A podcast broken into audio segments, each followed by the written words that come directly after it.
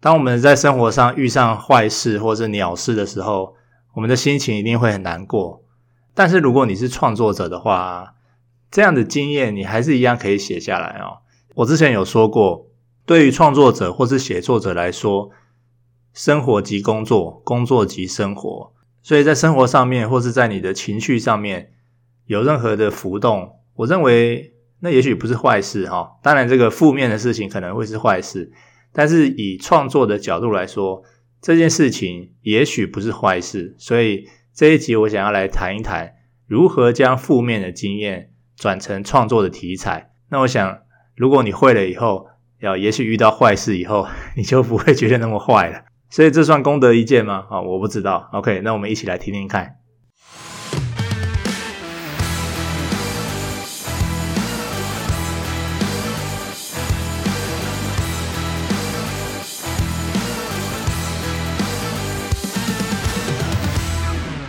我一样先从我自己说起哦。其实我自己为什么会开始写作呢？其实我也是因为负面经验才开启我的写作生涯哦。我在一九九七年的时候啊，我初恋，然后失恋。那你知道大学生就很爱面子，你就虽然很难过，可是你也不好意思跟别人说啊，就是表面上还是要装作一副很坚强的样子，可是心中很痛苦啊，那怎么办？所以最后我就选择了用文字发泄出来。啊，那时候我记得我买了一个日记本，然后我就把我心中失恋的痛苦啊、忧郁啊、嫉妒啊、猜疑啊、失落、不爽啊，全部都写下来了。然后我就发现说，诶，也许是因为很痛苦、很惆怅啊，这种情绪非常的浓烈，还是悲愤的动力。就是我后来几年以后，我就回头看过去，诶，我发现我写这些东西都很好看诶，就是。留下这些情绪的记录哦，都很很华丽，很文青，很像诗人酒后一抹潇洒的思绪。我才发现，诶，其实我虽然失去了爱情，不过我却得到了文笔。后来就常笑说，我说我写的不是日记，不是失恋日记，而是创作的练习，写作的练习。所以心中的痛苦，我靠着文字释放出来，然后写着写着呢。就练出了文笔，所以站在我的立场啊，我认为不管你是遇到好的事情、好的人，或是坏的事情、坏的人，你能够把它写出来都是好的。所以第一个女朋友帮助了我，不是她帮助我，是失恋帮助了我开启我的创作。然后那当然，我后来交了下一个女朋友以后，我的文笔还在，我的文笔都没有失去，她一直跟着我。女朋友也许来来去去哈，不要说女朋友啦，就是任何的人、任何的朋友来来去去，物换星移。但是我的写作功力就日渐稳定，而且还随着时间精进。我记得我写过嘛，就是说大家都很想拥有什么超能力，但其实写作就是我们与生俱来的超能力了。你只要写的超级多，它就会变成超能力。那你说负面经验怎么办？我觉得负面经验非常好啊，哈，真的，我们呢可能都听过什么化悲愤为力量，对不对？好，这感觉上那个画面好像说，哦，你好像要报仇，然后你可能拿一支球棒去砸玻璃之类的，但是其实没有那么戏剧性啊，你就把这股悲愤写下来就好了，它其实就会透过你的笔啊，或是键盘产生一股力量，而且最好的是说，你写出来这些东西一定会有人看，因为它是非常。自然的情绪流动啊，就是从你内心、从你的脑中流出来的，所以你不会缺梗嘛，你不会缺点子，你不会没有写作的心情，你是一定会有写作的心情的，因为你的心情正在正处于高点嘛。第一个方法就是说，当你在遇上负面经验的时候，你可以选择往心里去啊，你可以把这些苦闷都硬是给它吞咽下来。或者是你可以把它写出来啊。我认为，当你写下这段痛苦的回忆的时候啊，它其实会产生几个好处。第一个，你会更清楚到底发生了什么事情。如果你被朋友骗钱，你就写下为什么会被骗，然后他是怎么骗你的。在写的这个过程中，它可以让你回想各种细节，以防未来你再被骗。说明你写着写着，连告诉状都准备的差不多了。第二个好处。你会感觉很像在用第三人称在写一个故事，你是用观众的角度在看一场电影一样啊，所以有点像是说，虽然发生坏事的是在你自己身上，可是因为有时候会走不出来，那你怎么走出来了？你就是 zoom out 嘛，你把这个情况跟电影一样，用远景 zoom out 出来，zoom out 整个场景，zoom out 整个人物，那其实你感觉很像在看另外一个人的故事，不是你哦哈，所以你就慢慢的走出来了嘛。啊，所以我认为写作分享负面经验，它其实是一种治愈自己的方式。你如果不写出来，不对外分享的话，你其实全部藏在心里面，那其实是二次伤害啊。我觉得被一次伤害就够了，不要再二次伤害了。好，而且你不但不要被伤害，你还要逆转胜，你还要利用这次伤害超过你的敌人，把这件事情变成好事。好，那怎么变成好事呢？也就是我说的第三个好处啊，我觉得最重要的一件事情就是，当你把这段故事分享出来的时候，一定会有人和你产生共鸣，然后你就可以赢得关注，快速的聚众。为什么？为什么呢？因为坏事传千里嘛，对不对？好，所以我们常常看到很多在 FB 上的八卦啊，或者是一些坏事情啊，坏邻居啊，坏媳妇啊，坏婆婆啊。不是常常就被分享吗？对不对？因为大家就很喜欢看坏事，呵呵，很喜欢看好戏啊，对不对？然后就传千里嘛。好，当然这个主角如果是你的话，你可以自嘲啦。啊。如果真的这个伤害没有非常重的话，我我常常看到很多老外啊，呃，也许也许台湾人也有啦，因为台湾人比较敏感，我就我就不指名道姓，我们就说一些老外啊比较远，譬如说他们被老公骗啊，离婚啊。然后他们就把她跟她老公不好的地方写出来，然后离婚的始末写出来，好，或者是反正有各种各种坏事就对，他就把所有东西写出来啊。这个当然他自己也有错哈，但是观众其实并不会啊，因为观众愿意看的话呢，观众他其实就是写出来给讨拍的嘛，所以观众看了以后就发现，哎呦，这个故事跟我好像哈，观众。第一是可以提防自己不要变成像他那样子，第二就是看笑话、看戏，但是还是会有一些人去支持他啊，去看他的东西。特别是如果你文笔好的话，好，所以我我只是想要提出一个重点，就是说负面经验啊，它是一个很强烈的东西。有时候我们创作者其实遇不上强烈的东西，你知道吗？就是如果我每天都过得很平凡啊，很无奇啊，然后你就算文笔再好。你其实也，你的梗不好，你的主题不好，而且你的情绪很平凡啊，不是很，就是你知道，所以你的主题，你的写作主题可能就缺了点味道。但是负面经验不是哦，负面经验是一个非常强烈的主题，而且当你在气头上的时候，好，不要说气头上，反正当你陷入在这个情绪之中的时候，你是有很多话想要说的，你就大方的把它说出来吧。好，所以我觉得你千万不要以为发生了坏事在你身上，然后你就处在逆境。其实不是的，这个逆境事实上是处于你创作的起点。就跟我当年开始会写作，也是因为失恋的关系嘛。好，所以你要把这段经验想成票房保证的题材，你有很多故事可以分享。然后基于人八卦又好奇的天性。好，他们其实会想看看你到底有多悲惨，不是？你有大家不是有听过一个乡民用语吗？就是知道你过不好，我也就开心了。好，所以很多人就是喜欢看到比自己惨的故事，来让自己感到优越。那你就写啊，他们就看嘛。以赚钱的角度来说，你在创造，他们在消费，慢慢的你就累积起观众了。好消息是。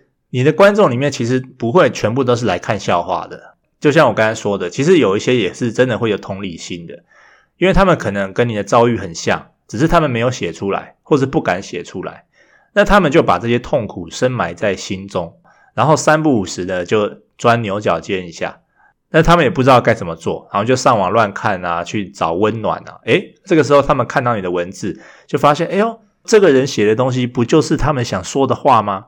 你的经验分享让他们感同身受，就是同是天涯沦落人嘛，所以他们在第一时间就很可能变成你的粉丝啊。但其实你也不知道，因为你其实不知道观众是谁，他们有过怎样的遭遇。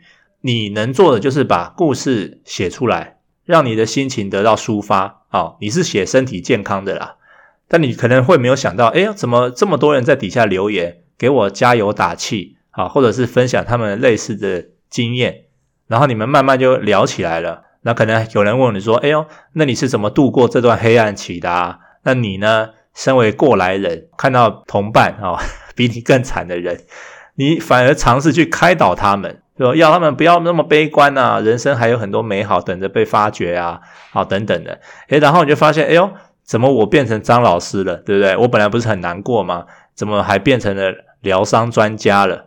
所以人生的际遇啊，很奇妙啦。就是说，现在的坏事，如果你有一些方法的话，它是可以把它扭转成好事的。我常常看到很多电视上的两性专家啊，哦，口沫横飞的在讨论婚姻啊，可是他们自己却离过婚啊，所以我就很好奇，两性专家是要离婚以后才开始学习婚姻啊？他们是因为是过来人，所以可以帮助其他还在犹豫要不要离婚的人去做决定嘛？这样好像有点怪怪的，对不对？不过根据以上的论点啊，我认为如果今天你把自己的故事用第三人称来看待的话，你把过去的经验，不管是正面的还是负面的，把它变成创作的题材，不管是用讲的、用写的，我觉得应该都蛮有市场性的。我们来假设一件事情嘛，好，比如说现在有一个 YouTuber 啊，或者是 Podcaster，然后这个主持人呢，他可能离过婚，那另外一个人呢，可能是婚姻幸福美满，两个人来同时主持类似的节目，那你觉得哪一个人会比较有说服力？好，又或是观众会喜欢听谁的故事？我认为可能是经历过那个大风大浪、无数次挫败又再次站起来的那个主持人，因为他的经验比较不平凡。好，所以我觉得故事就是这样，故事要好听，它一定是要有起伏。好，人生要精彩，也是一定一定要有起伏。OK，那好不容易你有了起伏的人生，结果你没有把它分享出来，你没有把它写出来。是不是有点可惜呢？如果你去上过很多故事学的课啊，或是看过一些书啊，啊，关于如何写故事、如何创作，大家会感兴趣的主题的话，你就会发现，好的故事啊，它一定会有起承转合，然后好的题材呢，一定是惊涛骇浪。那你觉得负面的经验，以创作的角度来看，它是不是一定都是正面的？就像我刚才讲的，一个经过大风大浪的人，有起有伏的人，从艰难跟痛苦中活存下来的人，他就可以把自己疗愈自己的方式交给别人嘛，甚至成为其他同病相怜的人的智商顾问，对不对？所以这难道不是一种逆转胜吗？我觉得是啊，就是你自己的心态如果调整好的话，所有的经验都会是很棒的创作题材，包括负面的。好，那要如何写呢？如何创作呢？如果你身处在痛苦的情绪之中，我觉得这个倒没什么限制啦。因为当你在痛苦之中，你有意识到自己很痛苦，自己情绪很低落，在这个情况下，你还能写，我认为就已经不错了啊。因为有时候你的心情已经乱到毫无章法，那我觉得你就一股脑先倒出来比较重要，想到什么写什么，不用去管什么写得通不通顺啊。别人看不看得懂啊？我就说不是，在这个阶段你是写身体健康的，你是要为了疗愈自己，然后把自己心中痛苦的情绪挖出来、放出来啊，把心中那些毒素释放出来。那痛苦会随着时间稀释嘛，然后你的笔触呢也会越来越冷静啊，因为你的思路会越来越清楚，然后会越来越客观。我之前有说过，清楚的写作等于清楚的思考。当你冷静下来以后啊，你会发现这件事情可以被描述，可以被形容，可以被分享出来，其实好像也没什么大不了的，就在你的人生经验里面多了一笔记录而已。那当你一股脑吐出来以后呢，你如果真的想公开发表的话，好，去取暖，去讨拍的话，那你可能会回头编辑这个作品，对不对？没关系啊，你就去编辑啊，你就去论事啊，你就修改啊，这可能就是第二阶段了。第一阶段就是你是为了身心健康而写，那你下笔的时候就不用去考虑什么写作原则、写作框架，对不对？如果你还想那么多的话，你可能就不会写了，然后就变成二次伤害了。你连写作都感到痛苦，这样子的话，你痛苦就排不出来嘛。我认为，如果你处在痛苦高峰的时候，快比较重要。就算你心中没有什么逆转胜，要把它将负转正的盘算，我觉得重你的重点还是要尽快透过写作来治愈自己。好，那当你冷静下来，你就可以回头看这些作品，你会发现，诶，这些作品是不是可以帮助到其他人？如果可以的话，你就去论事，你就去修改。然后我我说过很多次，我觉得好事跟坏事啊，它其实是会随着时间质变的。意意思是说，当下你认为的坏事或是负面经验，在未来很可能就会由负转正。只要你能够健康的活过来，你就可以记录这段历史嘛。我举例，想象你去爬圣母峰，哇，不幸遇上了雪崩，你不知道怎么活了下来，那这段经验就变成你的人生的一部分了，你就可以上媒体大说特说，对不对？你可以出书写成回忆录啊什么的。所以我知道太多太多知名的创作者，他现在是知名哦，但是他是什么时候开始变知名的呢？其实都是遇上了一些坏事、鸟事，啊，碰上了一些不好的经验等等啊，包括离婚啊、分手啊、被骗钱啊等等的，然后他们开诚布公的写出来，获得很多读者的回响，才开始在事业上面建上轨道。你去问他们的话，他们可能都会承认啊。就是因为这些负面的经验，让他们的人生翻转。所以你说这些叫负面吗？还是正面？啊，真的是很难说啦。所以人家说什么“大难不死，必有后福”嘛，对不对？我觉得应该再讲的具体一点。这个难，这个大难，你得把它写出来，创作出来给大家知道。但是要有一种安全的方式呈现出来。然后一旦聚集的注意力，那自然的。就福至心灵嘛，对不对？这也是我对于大难不死必有后福的一些具体的做法，就是你把它写出来，分享出来，把负面的经验转成观众的注意力，然后就可能会有好事发生。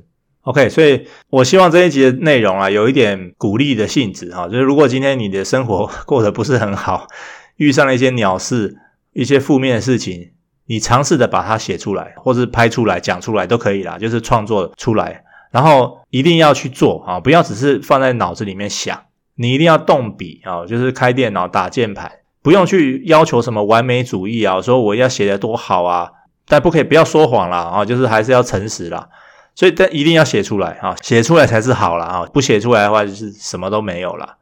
最后我想要跟大家说，其实负面经验这些鸟事坏事，只要在安全的前提下啊，不要被告啊之类的。都会是一个很好的创作题材，因为你在气头上，你你的情绪浓烈，好，你的情绪高涨，你写出来东西会非常的自然流露，然后也不会太专业，很通俗嘛，对不对？但是你知道吗？越通俗越好啊，因为越通俗越人性化，然后越人性化的东西才能够接触到大众，才能够发挥影响力。